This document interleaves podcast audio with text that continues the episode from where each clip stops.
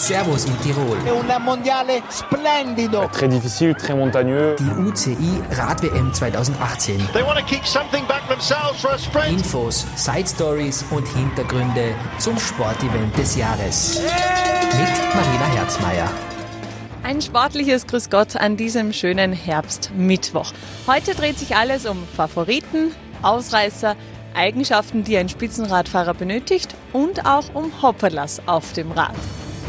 Wir starten mit einem kurzen Rückblick auf das gestrige Rennen. Der Sieg beim Junioren-Einzelzeitfahren geht an den Belgier Remco Evenepoel vor Lucas Plapp aus Australien und Andrea Piccolo aus Italien. Das Damen-Elite-Rennen endet mit einem Dreifachsieg für die Niederlande mit Annemiek van Vlenten, Anna van der Brecken und Ellen van Dijk. Heute Nachmittag starten also die Herren Elite in Rattenberg in ihr Einzelzeitfahren über 52,5 Kilometer. Da wird es auf dieser Strecke vielleicht den ein oder anderen Ausreißer geben.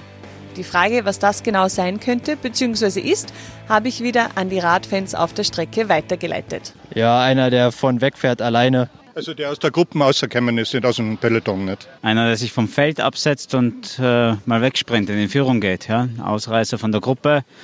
Hoffentlich sehen wir ein paar Tiroler als Ausreißer, aber werden es hoffentlich nicht mehr eingeholt. Das wäre natürlich großartig.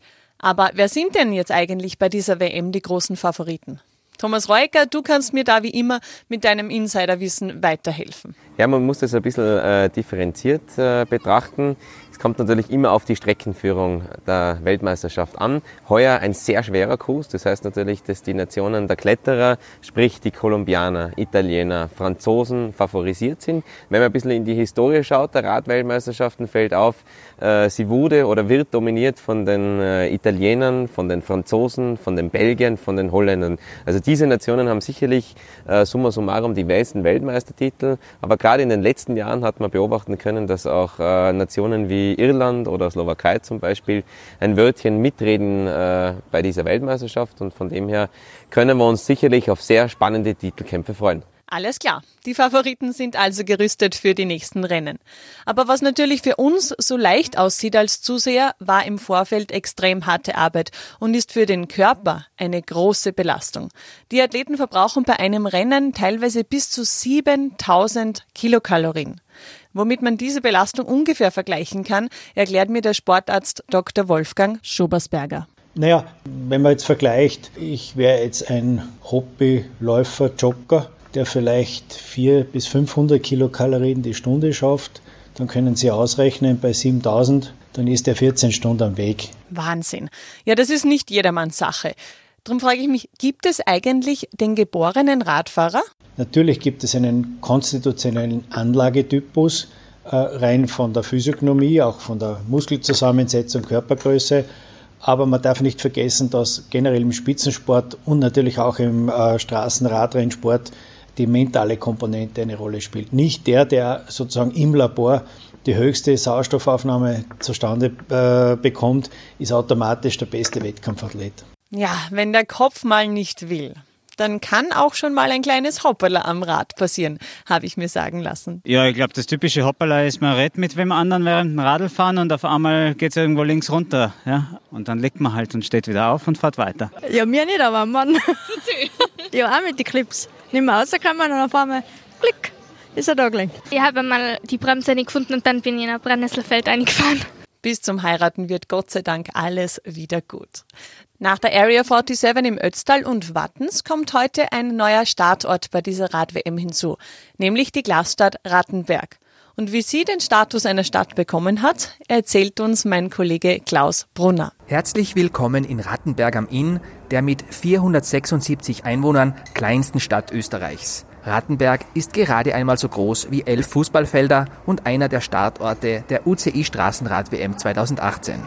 Hier bei mir ist die Fremdenführerin Christine Gruß. Christine, wie kann ein Ort, der weniger als 500 Einwohner hat, eine Stadt sein? Es ist im frühen Mittelalter eine Stadt geworden und damals war Größe überhaupt nicht ausschlaggebend für eine Stadtgründung. Es wurde nur etwas zu einer Stadt ernannt, wenn es ganz wichtig war. Hier war es zum Beispiel das Grenzgebiet.